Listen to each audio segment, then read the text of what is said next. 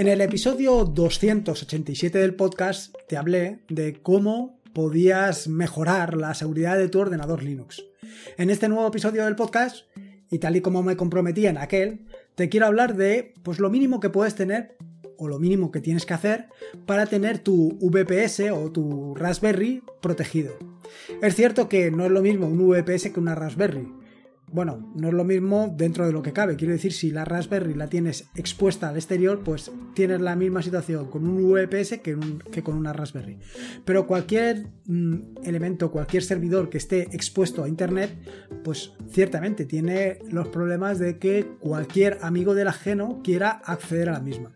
Así, en este episodio del podcast lo que te quiero contar son, pues, tres o cuatro cuestiones, o cuatro o cinco, que tienes que tener prácticamente de forma obligatoria puestas en tu servidor para que sea, aunque vaya, para que esté un poco más seguro, para que no sea tan sencillo acceder a tu servidor y entrar como Pedro por su casa. Al final, básicamente todo se trata de tener el mínimo número de puertas abiertas. Cuantas menos puertas abiertas, lo cierto es que menos probabilidades hay de que alguien rompa esa puerta o intente acceder por esa puerta a tu equipo. Son pasos sencillos, pasos que puedes aplicar de una forma relativamente fácil y que no te van a llevar nada. Para mí, el tener un VPS expuesto a Internet donde puedo hacer diferentes operaciones, como puede ser, por ejemplo, sincronizaciones o como puede ser publicaciones en distintas redes sociales, abre todo un mundo para mí. Y es algo que, vaya, que me libera muchísimo. Entre otras cosas, por ejemplo, actualmente estoy detrás de un CGNAT y con el VPS pues me lo salto como me da la gana. Así que ahí estamos.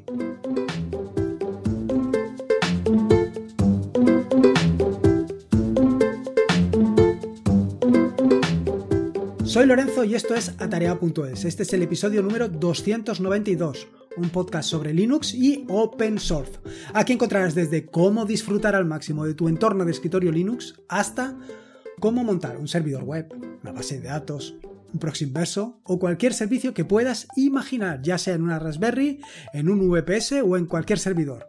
Vamos, cualquier cosa que quieras hacer con Linux, seguro, seguro, seguro, seguro que la encontrarás aquí.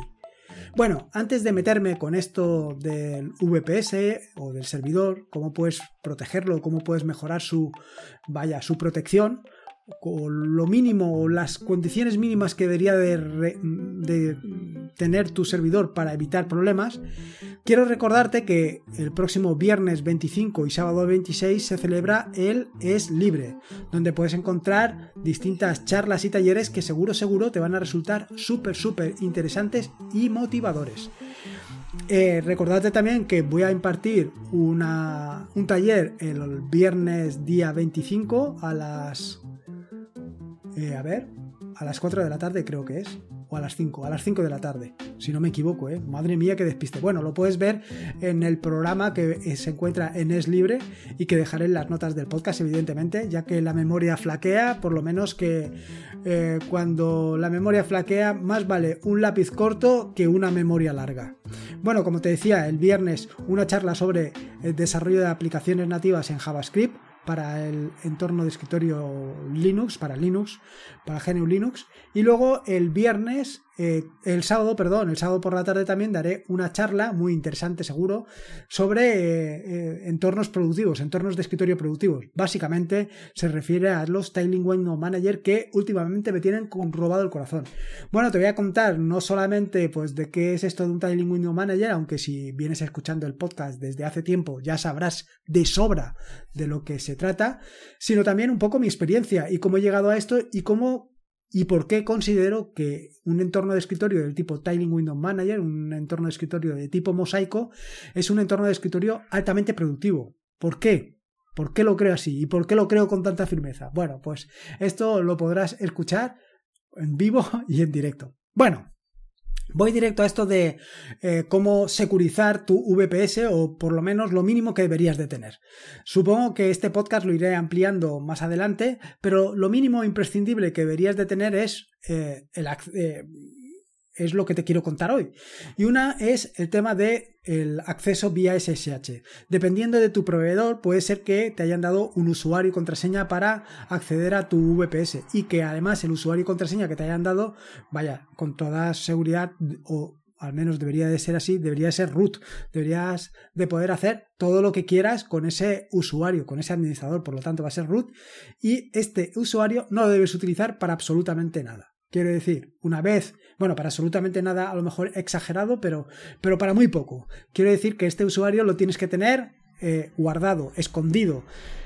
Y por supuesto, em, si te han dado usuario y contraseña, si te han dado el usuario root y contraseña, y lo primero que tienes que hacer es cambiar eso por una clave público-privada. Antes de nada, el primer paso, antes de hacer incluso esto, es actualizar tu sistema operativo. Y esto es tan sencillo como hacer un sudo apt update y un sudo apt upgrade para tener tu sistema perfectamente funcionando. El siguiente paso, evidentemente, crear un usuario. No puedes trabajar con root, no puedes, no debes de trabajar con root, debes de trabajar con un usuario eh, que no tenga todos los permisos. Más que nada por, la, por lo que ya te he contado, incluso te conté en el otro episodio del podcast, por el sencillo, por, la sencilla razón de que con el usuario root tienes dos problemas. El primero es que estás entrando eh, a un servicio, a un servidor, estás entrando en plan majestad, en plan yo puedo hacerlo todo. Y eso no debe de ser así. Si alguien, por las circunstancias que fuera, consiguiera tu eh, contraseña, pues podría entrar también en el servidor y hacer todo lo que le dé la gana. Con lo cual, lo más conveniente es que eh, crees un usuario, te crees un usuario y sea con ese usuario con el que accedas eh, siempre a tu servidor. Para esto es tan sencillo como un add user y crearte una contraseña, pero con la intención de que el siguiente paso va a ser crear una clave público-privada. El acceso a un servidor, ya sea cualquiera, ya sea cualquiera, ya sea una Raspberry, ya sea tu ordenador, ya sea cualquier otro servidor, lo tienes que hacer siempre por clave público-privada. Y en este caso te voy a dar dos razones fundamentales. La primera es por comodidad tuya. Si utilizas una clave público-privada, te vas a poder olvidar por completo de las contraseñas, porque la clave eh, privada la tienes en ordenador, en tu ordenador, y la clave pública estará en el servidor, estará en el VPS o estará en la Raspberry. No te tienes que acordar de nada, simplemente con eh, utilizar esa clave privada vas a poder acceder a tu servidor con la clave que tiene almacenada la clave pública. Y ya está. Y con eso lo tienes todo garantizado. Esa es una razón. Y la otra razón es que no estás manejando contraseñas. Que manejar contraseñas siempre es un problema. ¿Por qué? Pues las contraseñas se pierden. Las contraseñas, eh, pues bueno, eh, en fin. Como digo en, en, el propio artículo que escribí en su momento, pues al final el acceso por clave pública es imprescindible para tu buena higiene mental. ¿Qué cantidad de contraseñas estamos utilizando actualmente. Estamos utilizando decenas de contraseñas para casi cualquier servicio. Actualmente yo, por ejemplo, eh, utilizo Bitwarden para eh, gestionar todas las contraseñas porque es imposible acordarte de todas y cada una de las contraseñas que utilizas. El siguiente paso, una vez ya has resuelto el tema del acceso, eh, en el momento que ya has creado tu usuario, en el momento que ya tienes configurado tu clave público-privada y ya tienes configurado el acceso vía clave público-privada, lo que tienes que hacer es inhabilitar el acceso vía contraseña. Tienes que securizar el acceso vía SSH. Y para esto, pues, evidentemente, lo primero es quitarle la, la autenticación con password, la vas a restringir, y lo siguiente es que el usuario root no puede acceder vía SSH. Esas dos permisos o esas dos configuraciones las tienes que establecer por defecto. Y no solamente esto, sino que además deberías de restringir cuáles o qué usuarios puede acceder. En este caso yo, por ejemplo, tengo solamente mi usuario. Y por último, y ya pues a lo mejor eh, de manera adicional, aunque no lo termino de ver, es cambiar el puerto por el que te, por el que te conectas a, a tu servicio, por el que conectas a tu servidor. En lugar de utilizar el puerto por defecto 22, por lo que te recomiendo es que lo comentes y utilices otro puerto. Por ejemplo, yo he puesto ahí el 9876, un número cualquiera. Pero bueno, no te sé decir si esta, esto es cómodo o no es cómodo, o sea, cómodo no. Si es práctico o no es práctico, si sirve de algo o no sirve de nada. Al final, cuando hay alguien que quiere acceder, pues lo que va a hacer es eh, buscar entre todos los puertos que tienes abierto para intentar acceder por ahí. El siguiente que deberías de configurar, el cortafuegos. Eh, básicamente, en el caso de Ubuntu, eh, la instalación del cortafuegos es súper sencilla porque eh, utilizas UFW, un Complicated Firewall, y instalarlo es tan sencillo como un sudo apt install UFW y luego, pues, conocer el status. Con un sudo UFW status ya sabrías cuál es. Aquí, lo primero y principal, y para, y para que no te pase lo que me suele pasar a mí, es que configures eh, o sea, que des permiso para poder acceder a por SSH. Mm, si has cambiado el puerto 22 por el puerto que hayas puesto y si no lo has cambiado el puerto 22. Eh, Esto lo tienes que tener por defecto habilitado porque si no te vas a encontrar con la desagradable sorpresa de que no vas a poder acceder. Y luego deja única y exclusivamente aquellos puertos que vayas a utilizar. En mi caso, normalmente utilizo solamente los puertos 80 y el puerto 443 solamente utilizo estos dos puertos. ¿Por qué? Bueno, el 80 para conseguir los certificados de Let's Encrypt y el 443 porque al final es una conexión segura y por ahí tiene que circular todo lo que tiene que circular. De vez en cuando también dejo algún puerto UDP. Por ejemplo, si utilizas MOS, eh, deberías de dejar también un puerto UDP para conectarte y que funcione. Eh, mi recomendación es que si puedes, utilices MOS porque, eh, vaya, funciona fantásticamente, no vas a tener problemas de cortes, te vas a poder conectar eh, siempre, las, o sea, las, sesiones se quedan abiertas. Mm, a ver, últimamente lo que me solía pasar cuando me conectaba era que me encontraba con que eh, a lo mejor me iba pues a tomar café y cuando volvía se había quedado la conexión completamente bloqueada. No podía hacer nada de ella. Bueno, lo único que podía hacer era cerrar la sesión, cerrar la terminal y abrirme una terminal nueva para poder conectarme. Pero claro, esto no es nada práctico. Ya que tengo la terminal abierta, pues que siga abierta. Hombre, pues esto lo solucionas perfectamente con MOS. MOS eh, tiene una comunicación vía TCP y una comunicación vía UDP. Con la comunicación TCP, que es la normal, es si utilizas el puerto 22 por SSH va a seguir por ahí, si utilizas otro pues el que estés utilizando, pero la UDP es para mantener viva la sesión y además tiene muchísimas más ventajas. Ya hablaré si acaso en un podcast acerca de él y si no te recomiendo un podcast de Eduardo Collado en el que hablaba sobre MOS y que fue el que me hizo ver la luz, el que vio, vaya, el que me introdujo este maravilloso mundo de MOS y que me evita tantos problemas que últimamente, pues, en fin.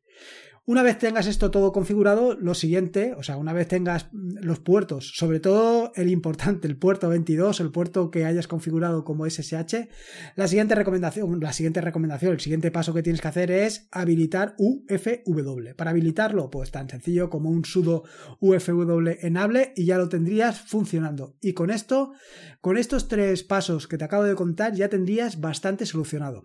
El siguiente, que también te quiero contar, y que es un paso más, sería el bloqueo de accesos indeseables a tu eh, servidor. ¿Y cómo?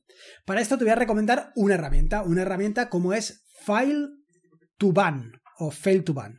Esta herramienta lo que te permite es, por ejemplo, desde notificar eh, acciones eh, o sucesos o eventos por correo electrónico hasta denegar el acceso a de una dirección IP, bloquear una dirección IP a un puerto determinado y no solamente bloquearlo por un tiempo, sino bloquearlo per secula seculorum.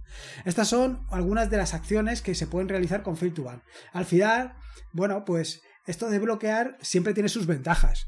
El funcionamiento de fail es tremendamente sencillo. Lo que hace es monitorizar perdón, los archivos de registro y buscar pues actividades sospechosas.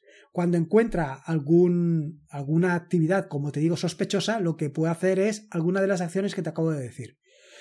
Un servidor accesible desde cualquier parte del mundo, pues evidentemente es susceptible de sufrir ataques, ya sean de fuerza bruta o de lo que tú quieras. Limitarlos, limitarlos es muy interesante. Limitarlos es muy interesante porque al final cada intento, cada acceso o cada intento de acceso, mejor dicho, eh, lo que hace es eh, una petición y una petición consume CPU y consume hilos, con lo cual quita, quita problemas, banea lo que no te interesa, incluso otra de las cuestiones interesantes que a lo mejor te podrías plantear es banear o impedir el acceso de determinados rangos de IPs, de por ejemplo IPs de países que no tienen que, por el que tener acceso. De nuevo, la instalación de eh, este servicio es tremendamente sencillo. Al final simplemente es un apt install fail to ban y ya lo tendrías. Y a partir de aquí es ir configurando pues los distintos archivos para tenerlo todo más o menos preparado para un ataque de estos o para intentos de acceso. Se trata de una aplicación o de un servicio que está implementado en Python, otra razón más para tenerla muy en cuenta. Eh, Tienes que habilitar distintos, por ejemplo, para SSH tienes que habilitar el servicio para SSH. Si tienes, por ejemplo, Apache o Nginx, Nginx, también tienes que habilitar las configuraciones por defecto para estos. Si tienes WordPress, por ejemplo, también puedes habilitarlo eh, para WordPress, de manera que eh, si ve que hay accesos de login a algunas páginas concretas, también puede bloquearlas. Eh, ¿Qué más cosas? También, por ejemplo, hace algún tiempo utilizaba Mumble. Últimamente no lo estoy utilizando tanto, pero también tienes reglas para evitar accesos indeseados a Mumble, para que cualquiera pueda acceder.